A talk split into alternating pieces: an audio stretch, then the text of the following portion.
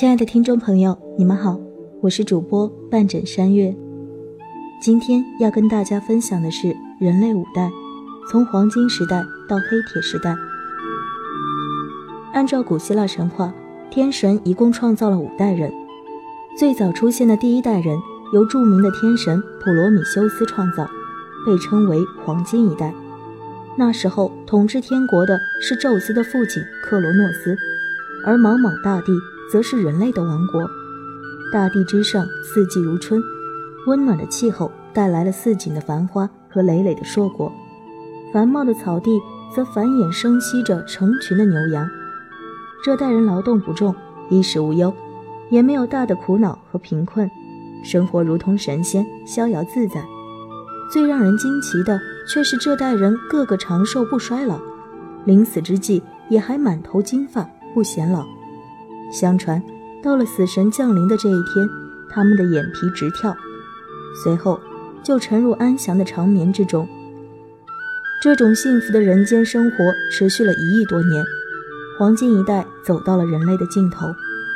这些死去的神灵按照神事从地上消失，飞升为在云雾中来去的仁慈的天神，他们惩恶扬善，维护正义。黄金时代终结之后。人类迎来了白银时代，这时统治天空的是第三代天神宙斯，第二代人是诸神用白银塑造的。与第一代人相比，他们要放肆幼稚的多了，孩子娇生惯养，一直躲在家中，十多岁了，个人生活往往还不能自理。他们害怕黑夜，害怕外界，大门之外一步之遥就是生活的最外围。他们爱闹，好哭。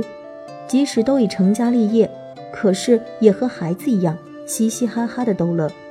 总而言之，他们不喜欢长大。